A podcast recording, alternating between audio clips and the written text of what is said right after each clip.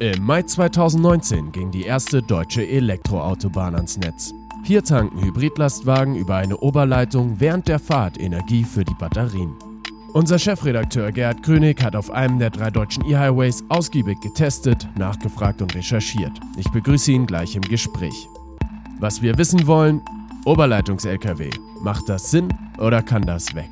Mein Name ist Michael Pilzweger, das ist Verkehrsrundschau Funk und ich freue mich, Sie dabei zu haben.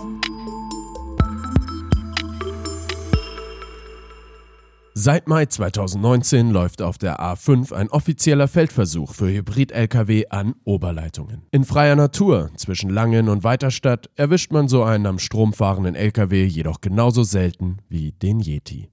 Der Grund? Bis vor kurzem gab es nur ein Fahrzeug, welches auf der 5 Kilometer langen Strecke in Betrieb war. Jetzt sind es immerhin zwei. 2022 wünscht man sich dann insgesamt fünf Trucks zur Datensammlung. Gebaut werden diese von Scania. Der Projektname ELISA.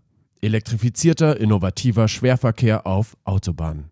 Mit den gewonnenen Testdaten soll anschließend geprüft werden, ob und wie das System Oberleitung ausgebaut werden kann.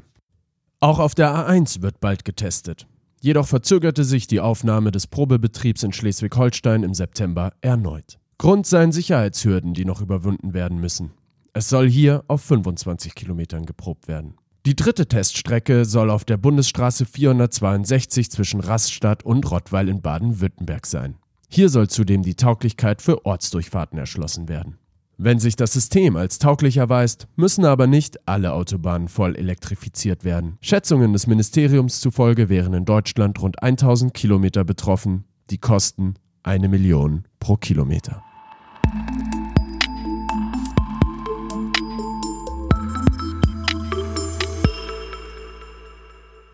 Ich begrüße nun Gerhard Grönig, Chefredakteur der Verkehrsrundschau und des Trucker Magazins. Er war letzte Woche live vor Ort auf der A5 und hat getestet. Servus Gerhard. Fangen wir gleich an. Könntest du einmal das Oberleitungsprinzip inklusive all den Vorteilen erklären?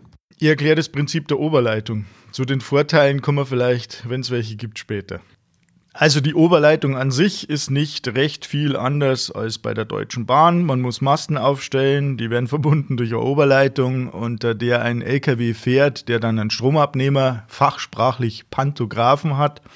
Der Unterschied zur Bahn ist, wir haben ein Zweileitungssystem. Die Bahn hat ja den Vorteil, die kann den Strom von oben nehmen und unten übers Gleis ableiten. Das geht beim LKW mit Gummibereifung nicht. Das heißt, äh, es sind zwei Leitungen, also Plus- und Minusleiter oben verbaut. Ähm, das macht die ganze Sache ein bisschen kompliziert, weil es etwas schwieriger ist, den LKW dann auszurichten. Gefahren wird mit 670 Volt, das ist die Spannung, mit der in den meisten Städten auch die Straßenbahnen fahren. Und aufgeladen wird ein Hybrid-LKW. Genau, also das ist ein Hybrid-LKW, ein, ein Fahrzeug, die, die Fahrzeuge, die jetzt zum Einsatz kommen, die stammen ja alle von der Firma Scania. Die Firma Scania hat mittlerweile einen Hybrid-LKW kaufbar, das heißt Parallelhybrid, Kombination Dieselmotor, Elektromotor und dann konventioneller Antriebsstrang. Und diese Fahrzeuge haben zusätzlich noch den Pantographen, also sprich den Stromabnehmer auf dem Dach und sind mit entsprechenden Akkus, also Batterien ausgestattet, um Strom zwischenspeichern zu können. Bis zu welcher Geschwindigkeit docke ich denn dann an die Oberleitung an? Das geht bis zur Maximalgeschwindigkeit von 90 km/h. Ist es schwierig denn dann, die Oberleitung richtig zu treffen? Ja. Man äh, fährt im Prinzip von der normalen Autobahn, also die Oberleitung beginnt dann äh, irgendwann mal, da fährt man rein, bekommt dann über das GPS-Signal weiß das Fahrzeug, aha, ich bin jetzt in einem Bereich, wo es Oberleitung gibt. Da leuchtet dann eine weiße Lampe im Armaturenbrett auf und dann weiß der Fahrer, dass er den Pantographen hochfahren kann. Bevor er den hochfahren kann, muss er das Fahrzeug zentrieren. Also muss natürlich genau so sitzen, dass die, der Stromabnehmer dann wirklich die beiden Leiter oben erwischt. Da hat er relativ wenig Spielraum, etwa so 10 cm. Schwierig ist die ganze Sache. Man hat auf der A5 sich ein Stück gesucht mit relativ starken Spurrillen. Macht die Sache schwierig, den LKW da wirklich auf Position zu halten. Aber der Fahrer kriegt dann grünes Licht im Armaturenbrett und dann weiß er, dass er per Knopfdruck den Pantographen hochfahren kann. Wenn er angedockt ist, gibt es ein entsprechendes Signal und das Fahrzeug schaltet dann automatisch vom Dieselbetrieb auf den Elektromotor um. Mit wie viel Prozent Ladung kann ich denn so ungefähr rechnen? Also der Fahrer, der momentan eins der beiden Fahrzeuge fährt, die wirklich betriebsbereit sind, hat mir gesagt, wenn er die Strecke hin und zurück fährt, also 10 Kilometer, dann kann er seinen Akku um 15 Prozent aufladen. Das ist natürlich relativ wenig. Also eigentlich wäre es sinnvoll, äh, die Strecke so lange zu machen, dass der Akku komplett aufgeladen wird. Kann man sie hochrechnen, also sagen wir mal etwa 70 Kilometer dann, dann wäre der Akku komplett aufgeladen. Hat der LKW jetzt eine Plug-in-Funktion? Also bis jetzt ist keine Plug-in-Funktion vorgesehen. Es gibt zwar eine Steckdose am Auto, aber soweit äh, mir der Fahrer das erklärt hat und soweit Scania das ihm auch gesagt hat, ist es nur da, wenn, wenn der Akku nach längerer Standzeit tief entladen ist. Dann könnte man eine gewisse Grundspannung draufbringen oder gewisse Grundladung draufbringen, dass das Auto überhaupt wieder funktionsfähig ist. Aber von der Konfiguration ist er momentan nicht so ausgelegt, dass man ihn wirklich über eine Ladefunktion aufladen kann. Das geht nur über Oberleitung oder eben dann ähm, über einen Hybridantrieb, wenn der Fahrer mit dem Dieselmotor fährt. Dann kann man das ganze System so schalten, dass der E-Motor dann zum Generator wird und dann die Akkus speist, was natürlich dann zu einem entsprechend höheren Verbrauch des konventionellen Dieselmotors führt. Gab es denn jetzt schon Probleme mit dem aktuellen Testfahrzeug? Ja. Also mit dem Auto, mit dem ich mitgefahren bin, wie gesagt, von den fünf Fahrzeugen, die auf dieser Teststrecke an der A5 eigentlich eingesetzt werden sollen, sind zwei im Betrieb. Das Fahrzeug, mit dem ich mitgefahren bin, läuft bis dato problemlos. Es gibt noch ein zweites Auto bei einer anderen Spedition. Da hört man, dass er relativ oft Probleme hat. Wobei, da muss man auch sagen, niemand so genau sagt, wo die Probleme liegen. Und die anderen drei Autos, die gibt es noch gar nicht. Die kommen Ende des Jahres, beziehungsweise dann die restlichen beiden bis Mitte 2020. Und das dauert so lang, weil die Lkw per Hand gebaut werden, richtig? Diese Lkw sind tatsächlich, das kann man so sagen, Manufakturautos. Wie ich vorher schon gesagt habe, die Basis des Hybridfahrzeug existiert. Das kann man bei Scania kaufen. Aber die ganze Pantographentechnik, die da hinten angebaut werden muss, die Elektronik, dass der Pantograph hochfährt, dass er automatisch runterfährt, wenn es Probleme gibt, also wenn die Spur, wenn das Fahrzeug nicht mehr in der Spur ist, das muss natürlich alles nachgerüstet werden und das funktioniert als abseits jeglicher Bandfertigung. Also das sind wirklich Einzelstücke, diese dann am Ende 15 Autos. Wie sind denn die Reaktionen der anderen Verkehrsteilnehmer? Es gibt natürlich Interessierte, die dann anhalten, Fotos machen, den Fahrer löchern, aber es gibt auch diverse Reaktionen, ähm, Unverständnis, wie man so eine Technik überhaupt propagieren kann. Also es ist wirklich strange, wenn man als Pkw-Fahrer auf die A5 in, in diesen beiden besagten Abschnitten einfährt. Die Autobahn ist zwar in beide Richtungen in dem Bereich vierspurig und es ist jeweils nur die rechte Spur, die mit Oberleitung ausgestattet ist. Trotzdem, wenn man es nicht kennt, das schaut wirklich im ersten Moment komisch aus, das kann man nicht anders sagen. Und ähm, ja, es gibt Vorbehalte der Leute, die ihm sagen, äh, für was das Ganze. Es gibt längst Güterbeförderung unter Oberleitung, heißt DB Cargo und funktioniert seit über 100 Jahren wunderbar. Und ähm, es gibt natürlich auch Leute, die sagen, dass diese Masten aufzustellen, den Fahrdraht, die Umspannwerke dazwischen, das ist einfach nur eine Verschandelung der Umwelt. Kann man nicht ganz von der Hand weisen, wenn man sich die Anlage mal angesehen hat. Gab es schon Unfälle mit anderen Verkehrsteilnehmern oder Tieren zum Beispiel? Nee, Unfälle gab es bis dato überhaupt keine. Aber es gab mal eine, einen kleinen Zwischenfall, wo beim Sturm ähm, ein Ast dazu, ein herabstürzender Ast dazu geführt hat, dass, dass beim Umspannwerk äh, Stromunterbrechung war. Das, dann wird die Anlage aber sofort stromlos geschaltet. Äh, die Oberleitung selbst äh, war davon nicht betroffen. Also das war ein harmloser Zwischenfall. Wie überhole ich eigentlich auf dem E-Highway? Also wenn der Fahrer überholen möchte, wenn er auf ein langsameres Fahrzeug auffährt oder Pannen-LKW äh, ist und er muss die Spur wechseln, in dem Moment, wo er den Blinker setzt, also zum Überholen beginnt, ähm, den Überholvorgang einleitet, äh, fährt der Pantograph runter. Das dauert eineinhalb Sekunden maximal. Im gleichen Moment springt der Dieselmotor an. Also das funktioniert im Prinzip simultan. Und dann steht ihm die Leistung des Dieselmotors zur Verfügung. Er zieht auf die, auf die linke Spur rüber, überholt, fährt dann wieder auf die rechte, zentriert sein Auto und mit grüner Lampe, Knopfdruck, Pantograph wieder hoch, fährt elektrisch weiter. Das ist völlig unspektakulär. Das ganze Projekt heißt ja ELISA, elektrifizierter, innovativer Schwerverkehr auf Autobahnen. Gibt es jetzt eigentlich schon nach der ersten Testphase Erkenntnisse? Nee, die gibt es zum aktuellen Zeitpunkt nicht. Ähm, das liegt, wie ich vorher schon erklärt habe, einfach daran, dass es überhaupt nicht genügend auswertbare Fahrten gibt. Wie gesagt, von den 15 Fahrzeugen, die kommen sollen, insgesamt bundesweit, sind nur zwei in Betrieb. Sodass man, ja, der Plan ist jetzt Mitte 2020 dann hoffentlich alle Fahrzeuge im Einsatz hat, weitgehend auf allen drei Strecken. Und dann hat man etwa noch zwei Jahre, um wirklich Daten zu sammeln. Das schaut momentan so aus, dass jedes Fahrzeug mit einem entsprechenden Equipment ausgerüstet ist. Die Daten werden dann zu Scania übertragen. Scania wertet die Daten aus und stellt die dann dem Bundesumweltministerium unter anderem zur Verfügung, um dann eben validieren zu können. Aber aktuell gibt es da leider noch nichts. Was ist denn das finale Ziel von ELISA? Also Ziele gibt es mehrere. Zunächst mal möchte man einfach nur ausprobieren, ob der Betrieb überhaupt sicher im Sommer, im Winter äh, möglich ist. Also Betriebssicherheit austesten.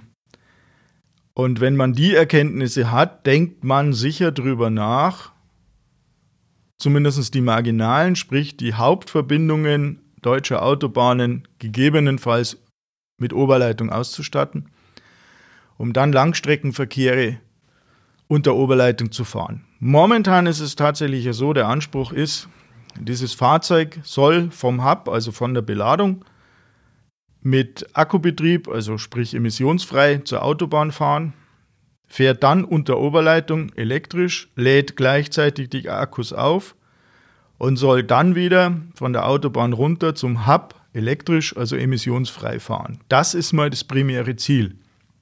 Aber letztlich möchte man dann natürlich schon größer denken. Also da stehen ja dann durchaus Investitionssummen von 13 Milliarden und noch mehr im Raum um dann 3.000 bis 4.000 Kilometer deutsche Autobahn wirklich mit Oberleitung auszustatten. Kritiker sagen hier, dass man das Geld lieber in den Schienenverkehr stecken sollte. Was denkst du darüber? Naja, das ist jetzt schwierig zu sagen. Ähm, man kann jetzt über die Oberleitung denken, wie man möchte. Es gibt natürlich Befürworter, die sagen, wir müssen, um einen, um einen emissionsfreien Langstreckenbetrieb sicherzustellen, über solche Dinge nachdenken. Es gibt äh, Gegner, die vor allem aus, aus von der Bahnfraktion, die sagen, das ist alles nur Lobbyarbeit von Siemens, die da maßgeblich äh, beteiligt waren oder beteiligt sind. Ähm, man sollte es wirklich besser in die Bahn stecken. Egal, ob man jetzt ein Freund der, des Themas ist oder nicht, ich persönlich finde es gut, dass man es ausprobiert. Der Versuch kostet nach bisherigen Zahlen, die das Bundesumweltministerium veröffentlicht hat, 14,6 Millionen Euro. Das ist jetzt, sage ich mal, für den Bundeshaushalt nicht so viel, aber der gibt uns die Möglichkeit, dann nach zwei Jahren oder nach vierjähriger Gesamtversuchsdauer valide Erkenntnisse zu bekommen und dann einmal wirklich zu sagen, ja, es bringt was oder nein, es bringt nichts. Jetzt ist es nur immer ein, ein Abwägen von, von Argumenten, ohne was zu wissen. Und der Versuch gibt uns die Möglichkeit, nachher fundierte Entscheidungen zu treffen. Und aus der Sicht finde ich es gut, es zu tun. Die Schweden werden ja immer genannt, wenn es um das Paradebeispiel der Oberleitung geht. Kannst du hierzu was sagen? Also die Schweden, die machen es tatsächlich schon länger. Das sind aber ganz andere Voraussetzungen. Also nur ein Beispiel. Da ging es um eine Verbindung zwischen einer Mine und einem Hafen. Das war eine relativ, also topografisch anspruchsvolle Strecke, wo man abgewogen hat, möchte man eine Straße elektrifizieren oder eine Bahn bauen. Und nachdem er die Kostenaspekte abgewogen hat, kam man dazu, in diesen bergigen Regionen eine Bahnstrecke zu bauen, ist so teuer, dass es eigentlich unwirtschaftlich ist. Und deshalb kam man auf die Idee, mit solchen Elektrotrucks zu fahren und das Erz, das gewonnen wird, im Prinzip unter Oberleitung zum Hafen zu bringen. Da gibt es sicher interessante Erkenntnisse, aber da wage ich mal zu behaupten, dass die auf deutsche Verkehre absolut nicht übertragbar sind. Die Voraussetzungen waren einfach ganz andere. Mercedes hat sich sogar mit Pressemitteilung gegen die Technologie entschieden. Wie schätzt du das ein? Naja, ich nehme an, dass Mercedes für sich auch mal durchkalkuliert hat, was die Entwicklung dieser Fahrzeuge kostet, ob es zukunftsfähig ist. Und Mercedes hat für sich, wie wir jetzt am Deutschen Logistikkongress bei dem Vortrag vom CEO der Truck-Division, von Martin Daum gehört haben, für einen anderen Weg entschieden. Das heißt, es geht jetzt zunächst einmal im Verteilerverkehr emissionsfrei mit batteriebetriebenen Fahrzeugen und so das Mittelfristziel ist die Brennstoffzelle. Ich kann das nachvollziehen. Ähm, jetzt nochmal auf unseren Versuch zurückzukommen und auf die vorhin gestellte Frage nach dem Plug-in. Ähm, so ein Verkehr wäre durchaus denkbar. Also momentan schafft dieser Oberleitungs-LKW unter Batteriebetrieb 10 Kilometer. Es sind Versionen geplant, die 50 Kilometer schaffen. Und dann kann man natürlich abwägen, wenn ich einen Plug-in-Hybriden habe, den ich wirklich im Hub auflade, fahre dann elektrisch auf die Autobahn, fahre dann mit dem Dieselmotor sehr effizient mit einem Euro 6D Dieselmotor, der hat echt minimale Abgase auf der Autobahn, fahre dann wieder elektrisch zum Hub und stecke meinen Akku dann wieder an die Steckdose. Dann bin ich vielleicht mit einem Plug-in-Hybriden effizienter, deutlich günstiger unterwegs als mit einem Oberleitungs-LKW. Und ähm, der Langstreckenverkehr, mittel- und langfristig, ob da die Oberleitung wirklich die beste Idee ist, wird man sehen. Vielleicht muss man generell über andere Logistikkonzepte nachdenken, sodass es eigentlich Unfug ist, über Tausende von Kilometern auf der Straße zu fahren. Wobei das natürlich als eine vermessene Aussage ist für einen Chefredakteur eines Straßenverkehrsmagazins, aber ich denke, aktuell muss man sehr, sehr viele Dinge hinterfragen. Vielen Dank, Gerhard Grönig. Mehr Informationen finden Sie in der aktuellen Verkehrsrundschau. Und zum Schluss möchte ich Sie nochmal auf unsere Podcast-Umfrage aufmerksam machen. Sagen Sie uns Ihre Meinung über unser wöchentliches Hörspiel und gewinnen Sie mit etwas Glück Beats X Kopfhörer von Beats by Dre. Der Link zur Umfrage, der lautet www.verkehrsrundschau.de/slash Umfrage. Wie immer noch ein kleiner Blick auf unser Verlag Heinrich Vogel Portfolio. Heute empfehle ich Ihnen das Fahrerhandbuch 2020. Das ist perfekt für alle, die unterwegs ihre Notizen und Unterwegsinfos sauber organisieren wollen. Es kommt lose zum Einheften, beispielsweise in das Firmenfahrerhandbuch. In Kalenderform können Sie hier Arbeits-, Lenk- und Ruhezeiten eintragen, finden Platz für Adressen, Telefonnummern und Notizen und wenn es an der Rampe länger dauert, gibt es Pausenfüller wie Rätsel, Tipps und Fahrertricks. Erhältlich ist das Fahrerhandbuch 2020 unter www.heinrich-vogel-shop.de. Mein Name ist Michael Pilzweger. Ich wünsche Ihnen positive Spannung und bis bald.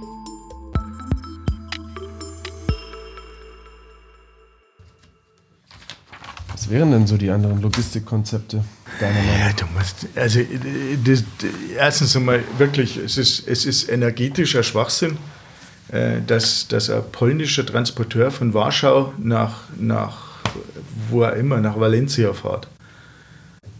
Das, solche Verkehre muss man bündeln, solche Verkehre können